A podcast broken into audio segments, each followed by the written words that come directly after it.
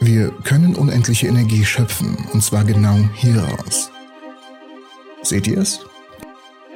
Nun, das ist der Ort, aus dem wir Energie ziehen können. Und wir müssen uns nicht mal hier in diesem kompletten Nichts befinden. Ein recht kontroverser Vorschlag des Theoretikers Masahiro Hotta von der Tohoku-Universität in Japan hat vor 15 Jahren die Physikwelt auf den Kopf gestellt. Seine Idee? Energie aus dem Vakuum zu gewinnen. Viele Wissenschaftler haben seine Theorie jedoch zunächst abgelehnt, da sie für unmöglich gehalten wurde. Doch nach genauerem Hinsehen offenbarte sich eine subtile Quantentrickserei. Diese ermöglichte Energie freizusetzen, aber nicht ohne einen hohen Preis dafür zu zahlen. Denn um Energie aus dem Vakuum zu gewinnen, muss erst Wissen und Energie aus einem weit entfernten Ort genutzt werden. Diese extrem erstaunliche Entdeckung könnte die Art und Weise verändern, wie wir Energie gewinnen. Und das Besondere daran ist, dass es keine Theorie mehr ist.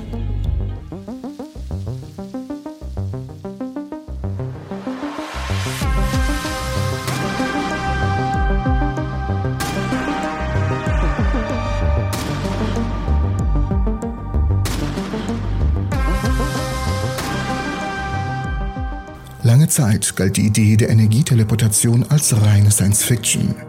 Doch nun haben Forscher einen entscheidenden Durchbruch erzielt und in zwei getrennten Quantengeräten Energie über mikroskopische Entfernungen teleportiert. Damit haben sie Hotters bahnbrechende Theorie aus Japan bestätigt und gezeigt, dass Energieteleportation tatsächlich möglich ist. Dies ist ein echter Test. Das sagt Seth Lloyd, ein renommierter Quantenphysiker vom MIT. Man entzieht hier Energie, diese sensationelle Entdeckung könnte die Tür zu einer völlig neuen Welt der Energietechnologie öffnen und uns einen Blick in die Zukunft der Energiegewinnung geben. In der faszinierenden Welt der Quantenphysik gibt es einen Begriff, den Forscher seit Jahren beschäftigt. Verschränkung. Die Idee, dass zwei oder mehr Objekte einen einheitlichen Quantenzustand teilen und sich trotz großer Entfernung auf ähnliche Weise verhalten, ist so erstaunlich wie auch schwer fassbar. Aber es gibt einen Weg, sie zu erzeugen. Ein Weg, der nicht auf traditionellen Methoden beruht, sondern auf einer revolutionären Technologie. Quantenenergieteleportation. Es ist jedoch überraschend, dass der erste Skeptiker dieser Technologie der Mann war, der sie vorgeschlagen hat. Masahiro Hotta. Im Jahr 2008 suchte er einen Weg, um die Stärke der Verschränkung zu messen. Eine Herausforderung, denn Verschränkung entsteht nicht durch bloßes Herumspielen an den Objekten. Und bei der Untersuchung von schwarzen Löchern kam Hotter der Verdacht, dass ein exotisches Phänomen der Quantentheorie hier helfen könnte. Bei seinen Forschungen stieß er auf ein Phänomen der Quantentheorie, die bislang nur als Theorie bekannt war. Negative Energie. Hotter vermutete hier, dass negative Energie der Schlüssel zur Messung der Verschränkung sein könnte. Die Idee dahinter ist, dass schwarze Löcher Strahlung aussenden, die mit ihrem Inneren verschränkt ist und dass der Prozess auch als Verschlucken von negativer Energie durch das schwarze Loch angesehen werden kann.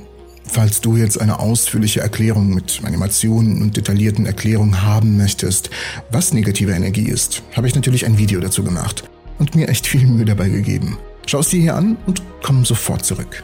Doch momentan sind es alles nur Theorien und um diese These zu untermauern, machte sich Hotter daran zu beweisen, dass negative Energie nicht durch unabhängige Aktionen an verschiedenen Orten entstehen kann. Doch zu seiner Überraschung entdeckte er, dass eine einfache Abfolge von Ereignissen das Quantenvakuum tatsächlich dazu bringen könnte, negativ zu werden und damit Energie abzugeben, die es anscheinend nicht hatte. Das Quantenvakuum ist eine bizarre und faszinierende Welt, die einem nichts das Nichts wegnimmt. Die unschärfe Relation verbietet es jedem Quantensystem, sich in einem vollkommen ruhigen Zustand von genau Null Energie zu versetzen. Daher muss das Vakuum immer mit Fluktuationen in den Quantenfeldern, die es füllen, naja, knistern, mir fällt da leider kein besseres Wort zu ein. Diese nicht enden wollenden Fluktuationen verleihen jedem Feld ein gewisses Minimum an Energie, das als Nullpunktenergie bezeichnet wird. Drunter kann es nicht gehen, sonst hätten wir negative Energie. Ein System mit dieser minimalen Energie wird als Grundzustand bezeichnet. Das merken wir uns erstmal, dazu kommen wir später. Doch diese Energie ist nicht unendlich. Und Hotter hatte entdeckt, dass sie tatsächlich negativ werden kann. Lass mich das erklären, wie das funktionieren könnte. Dazu musst du vielleicht deine Augen schließen. Stell dir vor, das Quantenfeld und die Vakuumenergie ist wie eine Box, in der eine Party gefeiert wird. Eine Party mit vielen Gästen in der Box. Aber keiner von ihnen kann jemals stillstehen oder schlafen. Sie tanzen einfach, manche wilder, manche nicht so wild. Die negative Energie ist wie ein Geschenk, das du von der Party wegnimmst, wenn du weggehst. Aber das Geschenk ist ja nicht weg. Du nimmst es nur mit und dann ist es halt woanders, aber nicht mehr da, wo es eigentlich ist. Ich hoffe, das ist soweit klar. Diese bahnbrechende Entdeckung hat nicht nur Auswirkungen auf unsere Vorstellung von Energie und Materie, sondern auch auf unser Verständnis von schwarzen Löchern und ihrer Verschränkungen. Hotters Arbeit zeigt, dass die Verbindung zwischen negativer Energie und Verschränkung enger ist als bisher angenommen.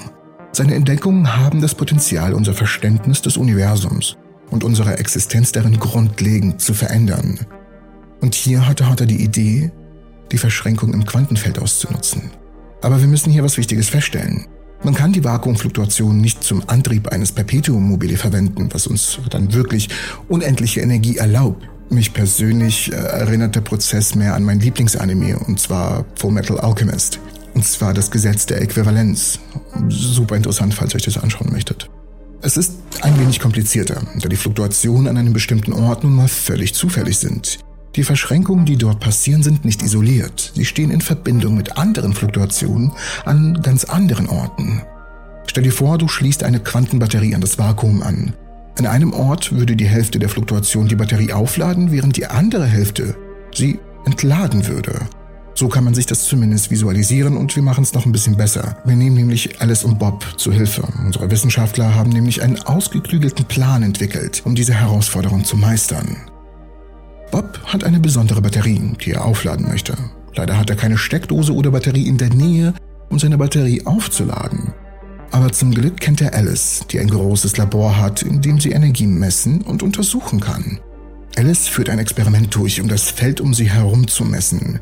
Dadurch wird das Feld verändert und aus seinem normalen Zustand herausgehoben. Aber Bob hat immer noch keine Energiequellen in seiner Umgebung. Seine Batterie bleibt leider leer und sein Energiefeld bleibt in einem niedrigen Energiezustand und fluktuiert nur zufällig. Alice schickt jetzt allerdings an Bob eine Nachricht, in dem sie ihm sagt, wann er seine Batterie an das Vakuum um ihn herum anschließen soll. Mit dieser Information kann Bob ein Experiment durchführen, um Energie aus dem Vakuum zu gewinnen, aber nur so viel, wie Alice in ihr Experiment eingespeist hat. Es ist hier wirklich sehr wichtig zu wissen, dass Bob nicht mehr Energie aus dem Vakuum extrahieren kann, als Alice eingespeist hat. Das bedeutet, dass die Energie erhalten bleibt und dass es keine schneller als lichtreisende Wirkung gibt. Bob muss auf Alice Antwort warten, um zu wissen, wie viel Energie er aus dem Vakuum extrahieren kann. Das Experiment respektiert wichtige physikalische Prinzipien. Doch Hotters Veröffentlichung stieß auf taube Ohren, da Maschinen, die die Nullpunktenergie des Vakuums nutzen, meist nur in der Science Fiction existieren und Physiker genug von solchen verrückten Vorschlägen hatten. Trotzdem entwickelte Hotter seine Idee weiter und warb in Vorträgen dafür. Sein Vorschlag wurde von dem Physiker William Unruh erhört und er wurde ermutigt, denn William Unruh hat auch seltsames Verhalten des Vakuums entdeckt. Hotter und Guyasa, ein Experimentalphysiker, Sie schlugen ein Experiment in einem Halbleitersystem vor, um die Idee zu testen. Sie nutzten bei ihrem Experiment einen verschränkten Grundzustand, der dem des elektromagnetischen Feldes entspricht. Doch bis zu dem Experiment sollte es einige Jahre dauern, da Japan zu der Zeit von Erdbeben heimgesucht wurde. Im Jahr 2013 hielt Hotter auf Anregung von UNRU einen Vortrag auf einer Konferenz in Kanada. Der Vortrag fesselte Martin Martinez, der schon lange von Physik am Rande der Science Fiction fasziniert ist. Er hat den Traum, physikalisch plausible Wege zur Schaffung von Wurmlöchern, Warp-Antrieben und Zeitmaschinen zu finden.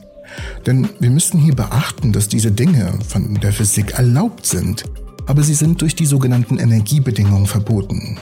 Hawking und Penrose haben unter anderem verboten, dass es eine negative Energiedichte gibt. Doch während er Hotters Vortrag hörte, wurde Martin Martinez klar, dass das Unterschreiten des Grundzustands ein wenig wie das Erschaffen negativer Energie riecht. Er erkannte, dass Energieteleportationen bei der Lösung eines Problems helfen könnten, mit dem einige seiner Kollegen im Bereich der Quanteninformation konfrontiert waren. Und so fügten sich die Puzzleteile zusammen. Denn zwei weitere Forscher, sie arbeiteten an einem Problem, und zwar an Qubits, Bausteine von Quantencomputern. Sie versuchten sie so kalt wie möglich zu machen. Kalte Qubits sind nun mal zuverlässiger, aber die Forscher stießen an eine theoretische Grenze, jenseits derer es unmöglich schien, noch mehr Wärme zu entziehen. Ähnlich wie Bob in Bezug auf ein Vakuum, aus dem Energiegewinnung eigentlich unmöglich schien. Bei seinem Vortrag vor der Gruppe waren die Forscher mit skeptischen Fragen konfrontiert. Doch je mehr er auf die Zweifel der Gruppe einging, desto offener wurden sie. Sie begannen sich mit der Teleportation von Quantenenergie zu beschäftigen und schlugen 2017 eine Methode vor, um Quantenbits Energie zu entziehen und sie kälter zu machen als mit jedem anderen bekannten Verfahren. Doch es fehlte immer noch ein Experiment, um die Theorie zu überprüfen. Um das Ziel zu erreichen, änderten die Forscher ihre Herangehensweise in Zusammenarbeit mit anderen Forschern und Experimentalphysikern. Hier kommt Hammond Katja ins Spiel. Sie wandten sich der Technologie der kernmagnetischen Resonanz zu, die mächtige Magnetfelder und Radioimpulse nutzt, um die Quantenzustände der Atome in einem großen Molekül zu manipulieren.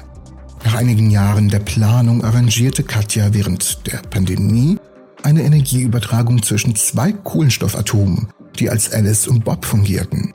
Die Kohlenstoffatome wurden zunächst mit einer präzise abgestimmten Reihe von Funkimpulsen in einen bestimmten Grundzustand mit minimaler Energie und Verschränkung zwischen den beiden Atomen gebracht.